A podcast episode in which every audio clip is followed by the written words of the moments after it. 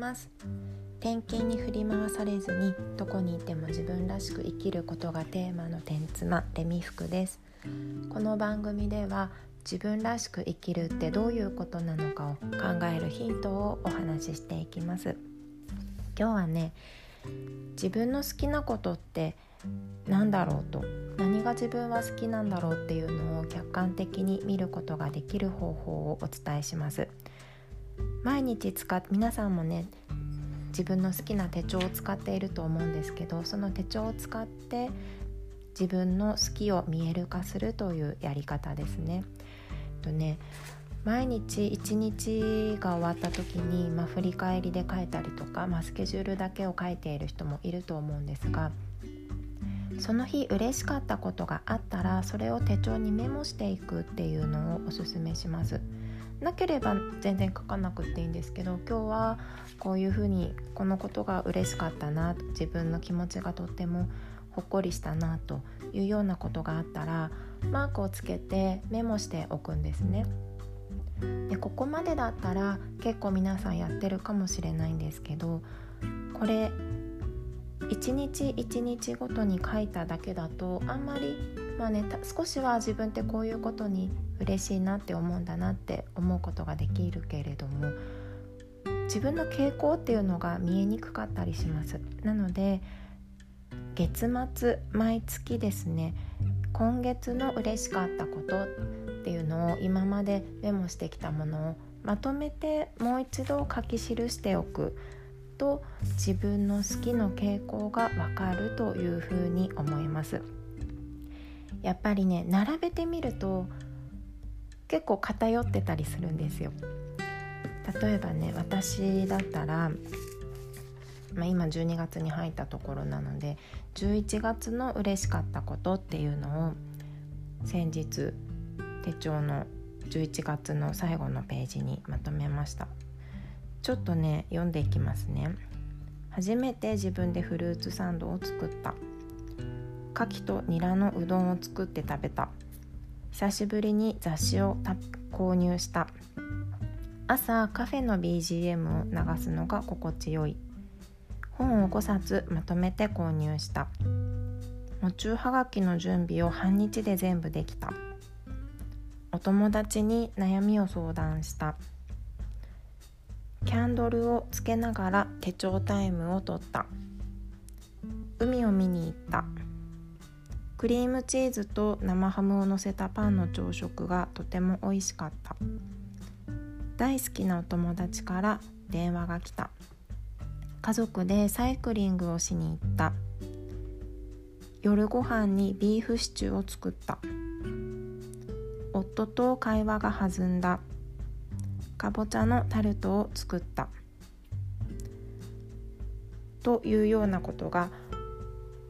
を書き出すことができました。結構私はね食べ物のことが多いです。食べるの好きなんですよね。で、まあ、どこどこに食べに行ったとかも書くことあるんですけど自分で今日はこれを作るぞとか初めてこのメニューに挑戦するぞとかそういうのを作って食べるっていうのが好きみたいです。結構食べ物のこと出てきますね。それから11月はそうでもなかったんだけど家族で何かをした家族みんなで何々を楽しんだとかそういうのも多いですね。なので家族全員が共通共有嬉しい気持ち楽しい時間を共有できるっていうことが私は好きなんだなっていうふうに思います。あとはそうですね雑誌を買ったとか本をまとめて5冊買ったとか本を読むことが好きなのでこう自分の気に入ったものその時気になるものをパッと変えるっていうことに喜びを感じますね。あとはうん、まあ、キャンドルを焚きながら手帳タイムを取れたとか朝カフェの BGM を流すのが心地よいとかこう自分の時間をいかにリラックスして過ごすかっていうことにも関心が向いているんだなっていうふうに思いました。なのでこれまとめてみると多い項目私だったら食べ物が一番多いです。が見えてくるのでそこが分かってるとね自分の気分が落ちた時とかにあそういえば私ってこういうことをするのが好きだからちょっとじゃあ週末にね食べたいものを考えて食材を選んで特別な何か料理を一品作ってみようとか思うことができます。自分の好きなこともね疲れこう気持ちが疲れちゃってる時って思い出すことができないんですよ。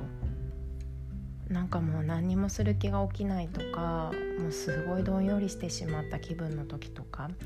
そういう時にこうやって自分について知れるメモっていうのがあると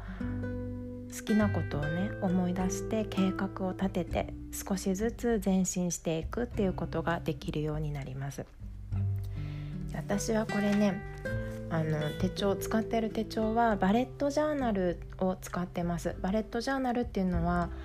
ただの真っ白のノートに自分でこうカスタマイズをして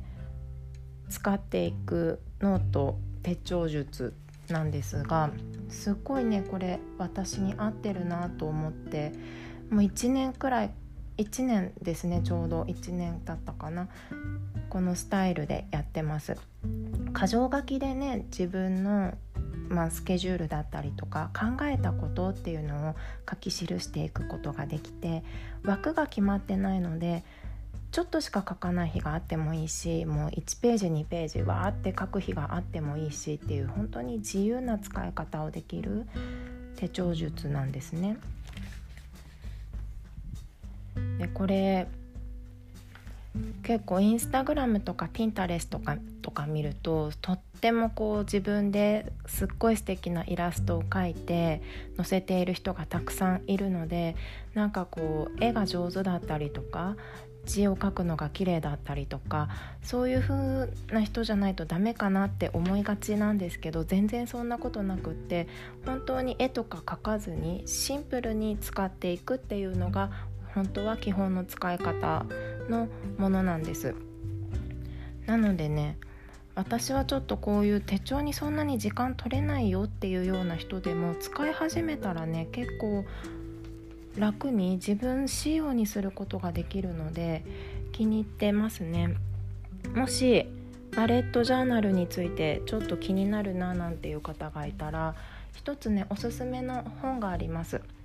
マリエさんという方が書いた「箇条書き手帳でうまくいく初めてのバレットジャーナル」っていうピンクのピンク色の表紙の本なんですけどこれすっごいねシンプルなバレットジャーナルの方法っていうのが載っていて本当に基本がしっかりわかるそれでいてそんなに難しくない本になっているのでちょっと気になる方お手に取ってみてください。はい。で今日は自分の嬉しい自分の好きなことがわかる手帳の使い方をお伝えしました。今月が終われば今年もね終わりなのでちょっと自分の棚卸しいうのを今月やってみるといいかもしれないですね。はい。ではここまで聞いていただいてありがとうございます。今日も自分らしくいきましょう。またね。